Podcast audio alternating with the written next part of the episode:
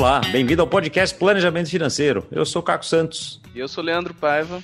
E hoje nós vamos falar aqui de um tema sobre o qual as pessoas mais procuram a gente, mais querem saber quando a gente coloca no Instagram uh, o que vocês querem saber. O assunto que mais aparece é investimentos. Então hoje nós vamos falar aqui um pouco mais de investimentos. Você deve lembrar que a gente já tem diversos uh, episódios falando de investimentos e aqui a gente vai aprofundar um pouquinho mais essa conversa.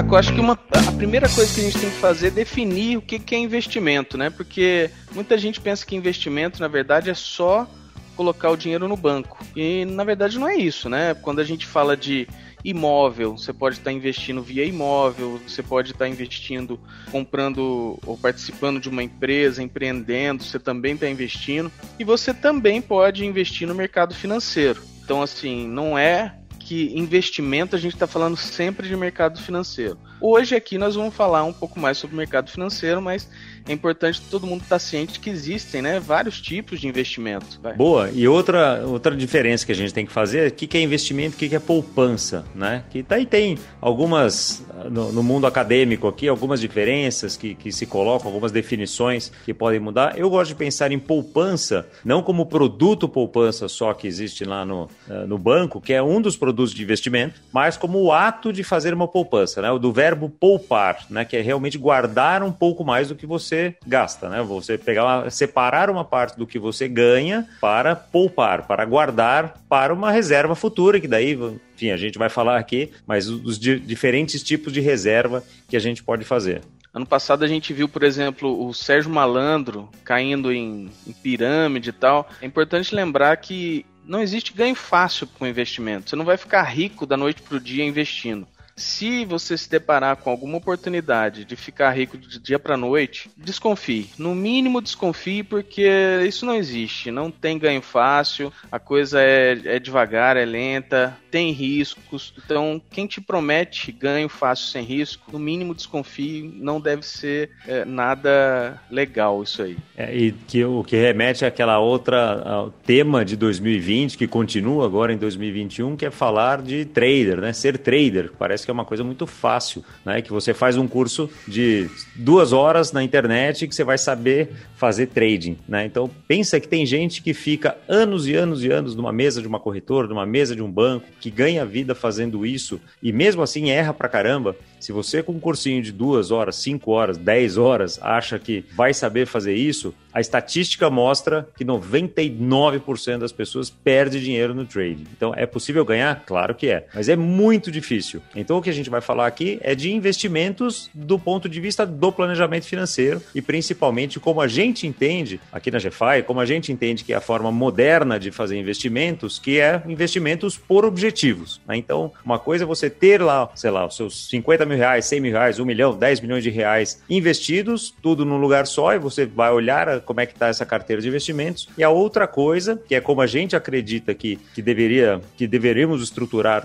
as carteiras de investimentos por objetivos. Então, uma coisa é reserva de segurança, né, para você ter o dinheiro disponível ali para aqueles, aqueles imprevistos. Esse é um tipo de investimento, demandaria um tipo de produtos. Outra coisa, para os seus projetos aí de curto, médio prazo, né? Deveriam ter é, um planejamento específico, quanto que você vai precisar de dinheiro para cada uma dessas coisas e vão demandar outros tipos de produtos financeiros para fazer frente àquele, a, a, essas demandas, né? E para otimizar esses investimentos. Outra coisa, investimentos de longo prazo, para aposentadoria, e que daí cabe muito bem, seu negócio próprio até, cabe em imóveis e cabe em muitos produtos financeiros também. Então a gente vai falar aqui sobre, é, sobre, sobre essa ótica, a ótica dos investimentos por objetivos. E falando justamente sobre produtos, é, a gente tem uma estatística de que aproximadamente 85% do dinheiro investido no Brasil está na poupança, no produto poupança, né? Muito disso, lógico, é por desconhecimento da população em geral de que existem outros caminhos, né? Que você pode investir por outros caminhos. E a ideia hoje é justamente a gente mostrar esses outros caminhos. Um ponto importante para a gente trazer, conhecer quais, quais são as referências usadas para a gente saber se o nosso investimento investimento está indo bem ou não, né? Uma referência principal que a gente usa hoje é o CDI. Todo mundo fala, ah, meu, meu produto no banco está rendendo 80% do CDI, 90% do CDI. Mas o que, que é esse CDI? O CDI, ele é praticamente igual à taxa Selic, que é definida pelo governo, que é a taxa básica da economia brasileira, que hoje está em 2% ao ano. Ou seja, se você chega no banco e o teu gerente fala assim, ó, oh, tem um produto que vai render 100% do CDI, ele está rendendo 2% no ano. Né? E a poupança, ela rende 70% do CDI, ou seja, a poupança está rendendo 1,4% ao ano. Então é interessante ter essas referências para a gente saber que, para a gente buscar algo maior, algo melhor, hoje, quando a gente fala que a inflação já está em 4%, se a taxa Selic está 2%, a gente tem que juros real é negativo hoje no Brasil. Né? Se você deixar o dinheiro parado na poupança ou até em 100% do CDI, você está perdendo para a poupança, ou seja, seu dinheiro está perdendo valor, está perdendo poder de compra. Por isso é importante começar a diversificar, entender que existem outros caminhos além do, da poupança. E outro ponto que a gente está falando aqui é que tem muita gente que está acostumada com a, com a história dos 100% do CDI, 110% do CDI, e realmente usar o CDI como essa taxa de referência, ou benchmark, que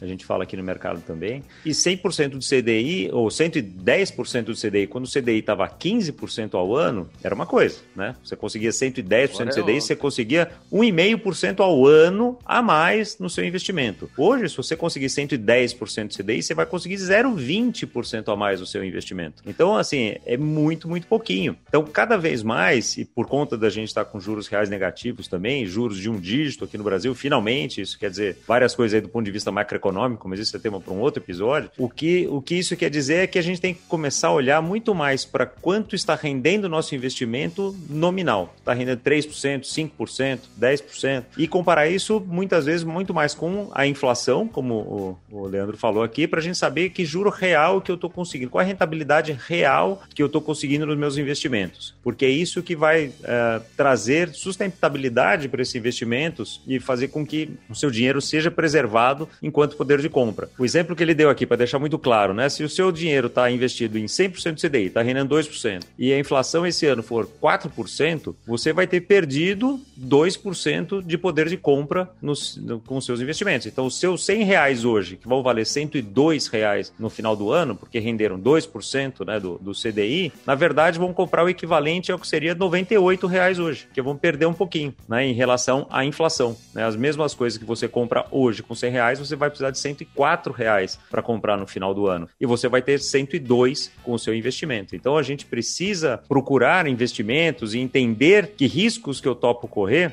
para conseguir fazer com que o meu dinheiro renda pelo menos os mesmos 104%, 104 né, lá no final do ano. Então, por isso que a gente está falando tanto de diversificação, por isso que muita gente vem falar aqui de ah, investir em bolsa e correr mais risco, etc. Então, a gente só precisa entender que riscos são esses, entender que riscos você está disposto a correr e, principalmente, não corra riscos que você não entenda. Né? É é preferível você perder 2% da inflação do que perder 10, 20, 50% porque colocou dinheiro, ou 100% porque colocou em algum dinheiro em alguma coisa em que não entendia e o negócio deu muito, deu ruim, como dizem por aí, assim como foi o caso do Sérgio Malandro com a pirâmide. Né? Então achava que era um negócio que parecia muito bom, não entendia exatamente como funcionava e perdeu 100% do dinheiro. Então é preferível perder um pouquinho do que perder tudo. Então conheça aquilo que você está fazendo e não faça nada que você não consiga entender. Essa é a primeira, primeira dica aqui para você. E falando em entender, como acessar esses produtos diferentes, né? Como acessar produto que não seja poupança? Quando a gente investe dinheiro via banco, a gente, de forma geral, como que acontece esse movimento? Se a gente não está investindo em um, em um, produto do próprio banco, como por exemplo um, um CDI do, que o próprio banco emitiu ou algo que está ali dentro do banco, você vai investir em alguma coisa que está no mercado financeiro via esse banco. Então ele transfere esse dinheiro para sua corretora, que transfere para o mercado financeiro, para você poder acessar produtos diferenciados, não só os produtos do banco. Só que o banco, ele tem, além de ter os produtos próprios, ele não tem muito interesse de te oferecer produtos infinitos ali, o tanto de produto que é disponível no mercado. Isso não tem nada de errado, na verdade, na visão do banco, porque ele está te oferecendo os produtos que são interessantes para ele. Só que existe maneira de você acessar outros produtos que não sejam aqueles que o banco te oferece, e é através de uma outra corretora. Então você consegue fazer o quê? Transferir o dinheiro do banco para uma outra corretora que não seja corretora do banco e dali para o mercado financeiro. Então só essa diferença a gente já tem que começar a entender porque esse movimento é importante. Não é o banco, não é o único caminho para a gente investir o nosso dinheiro. A gente consegue acessar o mercado via outras corretoras. E aqui, Caco, é interessante falar sobre o risco da corretora, né? Porque a primeira coisa que todo mundo pergunta é o seguinte: tá, e se a corretora quebrar? O que, que acontece? Na grande parte das vezes não acontece nada, né? Porque quando você usa uma corretora, é assim como uma corretora de imóveis, talvez para a pessoa tá, tá, mais acostumada com outro, em outras coisas que não mercado financeiro, se você vai num, comprar uma casa e usa uma corretora para fazer isso, o que, que a corretora faz? Te mostra as casas que estão disponíveis, você compra uma casa, paga pela casa, passa a casa para o seu nome. Se a corretora quebrar, tanto faz, porque a casa está no seu nome, não está no nome da corretora. Então, o seu dinheiro, mesmo que, que não é o caso dos imóveis, mesmo que seu dinheiro passasse pela corretora para comprar o imóvel, uma vez que o imóvel está no seu nome, tanto faz, né? A corretora pode quebrar, pode estar tá aí, pode, pode enfim, fazer IPO de um bilhão de dólares, não tem problema, né? Você é independente da sua vida da corretora. Mesma coisa com corretora de investimento. Então, na hora que eu mando meu dinheiro para a corretora e compro um título público, um fundo de investimento, um título privado, qualquer investimento que eu faça uh, via a corretora, o investimento está no meu nome, está sendo custodiado em algum lugar, ou vai ser custodiado uh, na, no CETIP, ou vai ser custodiado lá via, via B3, em algum outro lugar, em meu nome, no meu CPF. Então, se a corretora quebrar ou não, tanto faz. O único risco que tem é você deixar o dinheiro na conta da corretora e daí a corretora quebrar. Então, se eu mando o dinheiro para a corretora, mando lá 10 mil reais para a corretora para comprar um título, mas acabo não comprando, esqueço, né, deixo para outro dia, espero o preço, espero o preço da ação melhorar para comprar, alguma coisa assim. Enquanto o dinheiro está na conta da corretora, a corretora quebrar, aí eu tenho um problema. Aí eu vou ter que correr atrás desse dinheiro né,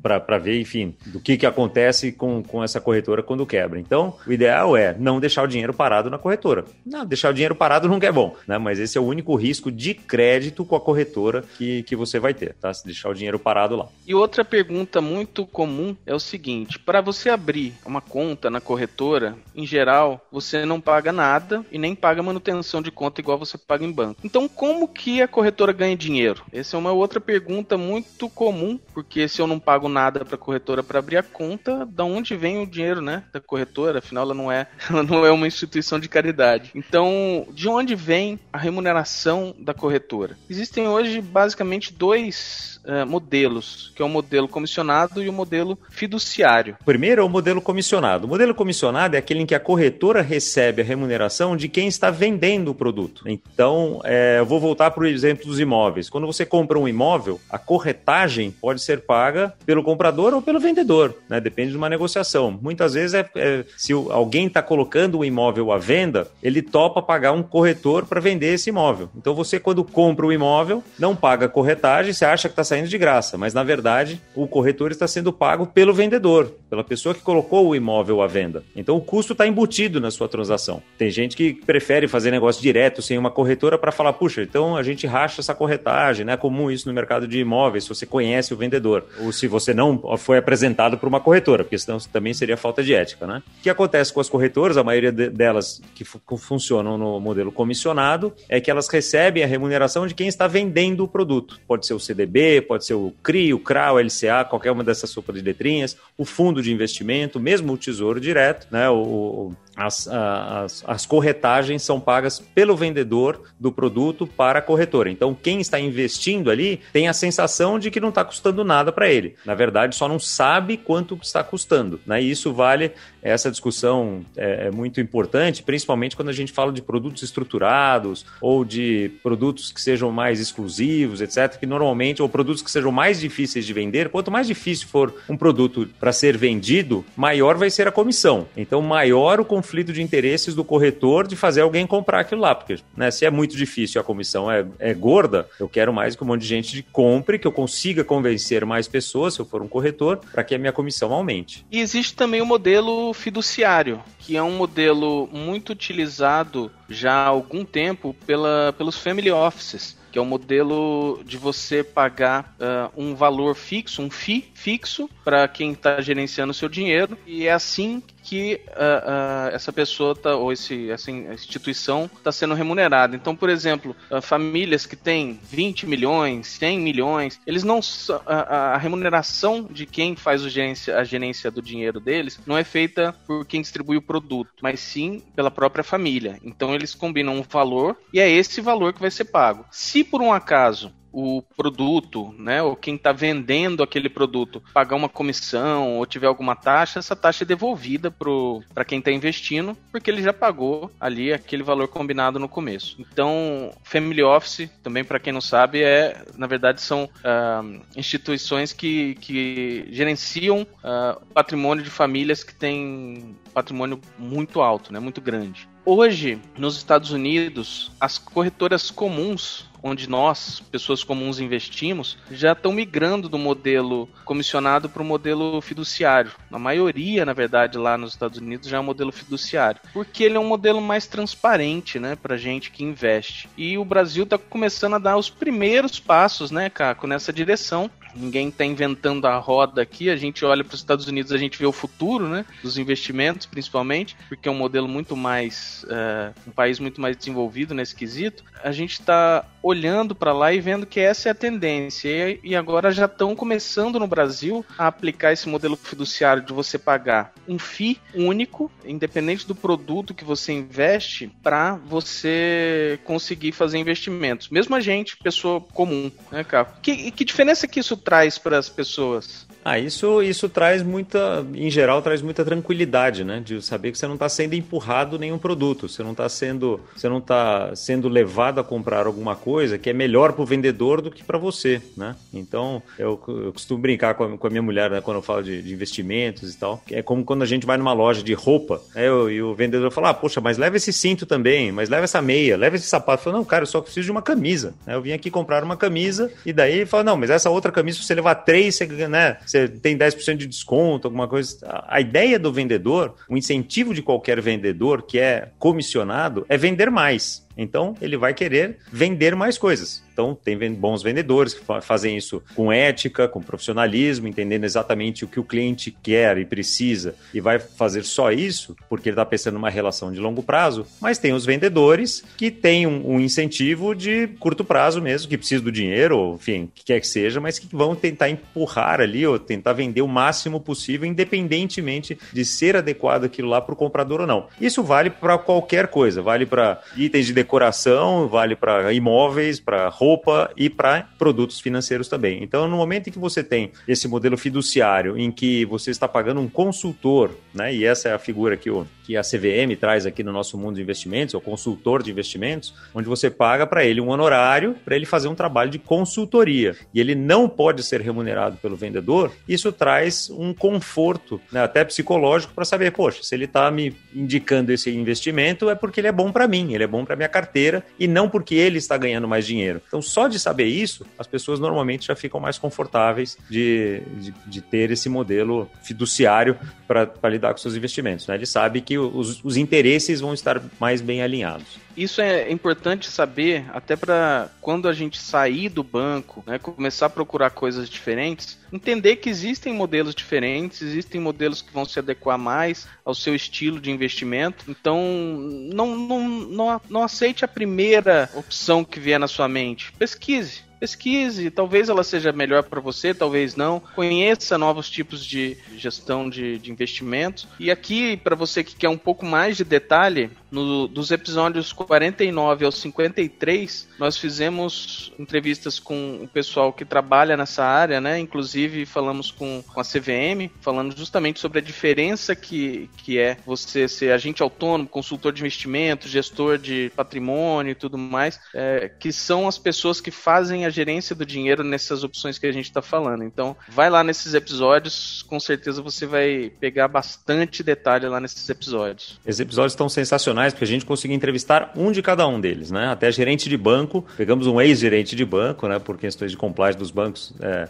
é, era uma, um, o Rafael que tinha sido gerente de banco e defendeu muito bem, porque ele fazia isso muito bem, com muita ética, muito profissionalismo, a, a, o papel dele gerente de banco, entendendo no melhor interesse do cliente e dá para ver que dá para fazer isso, né? Então, em qualquer instância dá para fazer isso, você só precisa entender exatamente qual é esse modelo, como o Leandro falou. E não tem nenhum problema você ter mais de um modelo. Você pode ter um, um pedaço do seu dinheiro no banco, um pedaço do seu dinheiro sendo comissionado, um pedaço do seu dinheiro sendo, sendo trabalhado de forma fiduciária. Depende de cada um desses dinheiros, né? Eu, por exemplo, na minha, na minha conta pessoa física, eu tenho um dinheirinho que está no banco para minha reserva de emergência, que eu gosto de saber que eu aperto o botão às 10 horas da noite e ele está na minha conta. Então eu tenho um pedacinho do, do meu investimento que está lá no banco tem um pedacinho do meu investimento que eu gosto de comprar uma ação aqui, outra ali, etc. E tem um assessor que me ajuda, que dá boas dicas, que me dá acesso à, à pesquisa, né? E, e daí eu acho justo ele ser remunerado quando ele me traz boas dicas e eu compro por ele. Né? Então eu tenho uma conta numa corretora onde um pedacinho do meu dinheiro está sendo negociado ali e ele está sendo remunerado. E eu sei quanto que é essa remuneração, né? Eu procurei saber, assim, a gente discutiu isso até. Então eu sei quanto é. E uma boa parte do dinheiro está sendo, né, a maior parte do meu dinheiro, que é aquele que eu, que eu tenho um consultor de investimentos, eu remunero ele para fazer esse trabalho. Então, todo mês tem lá um boleto, pago lá o boleto para ele, porque eu sei que ele não tem nenhum conflito de interesses e ele vai gerir, vai, vai fazer essa consultoria para mim e me ajudar nesses investimentos de uma forma transparente e sem o conflito de interesses. Então, dá para ter os três modelos. Só você precisa saber qual é o seu objetivo, quanto que você está disposto a correr de risco e como funciona cada um deles e quanto você está pagando por cada um deles, né? Eu acho que uma, uma das coisas principais, né, Leandro, é, que a gente tem que ter consciência é quanto que a gente está pagando por cada um dos serviços, né? Para mim, quando eu vi aquele documentário na Netflix lá, o Dilema das Redes, ficou muito clara uma frase, né? Se você está fazendo alguma coisa de graça, o produto é você. Isso serve para qualquer coisa, seja redes sociais, seja investimentos que a gente está fazendo nas, na, nas nossas contas.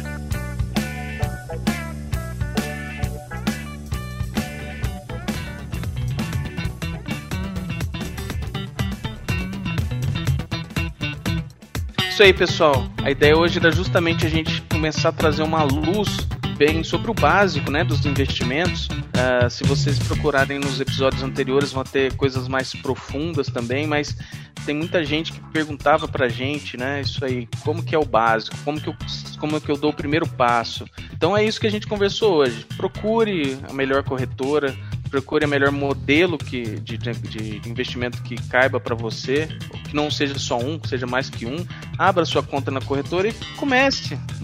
Põe o pé na água. Sente a água, né? Começa a entender como é que funciona, coloque um dinheirinho ali, veja se você se adapta, se você não se adapta. O importante é você sair da, da inércia e começar a dar os primeiros passos para conseguir ter uns investimentos melhores do que simplesmente deixar parado na conta corrente ou na poupança.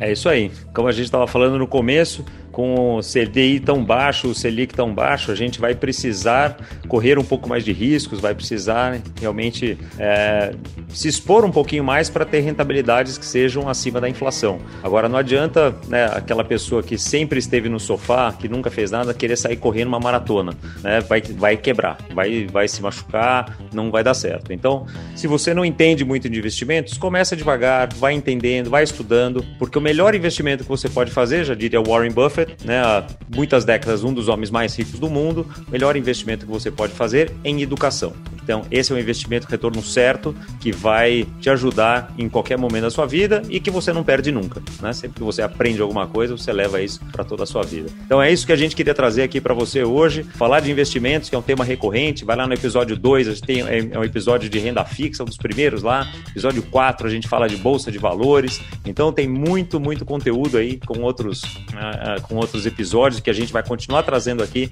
para falar sobre esse tema tão importante para você. Obrigado pela tua audiência audiência. Obrigado por estar aqui com a gente. A gente se vê semana que vem. Valeu, tchau, tchau.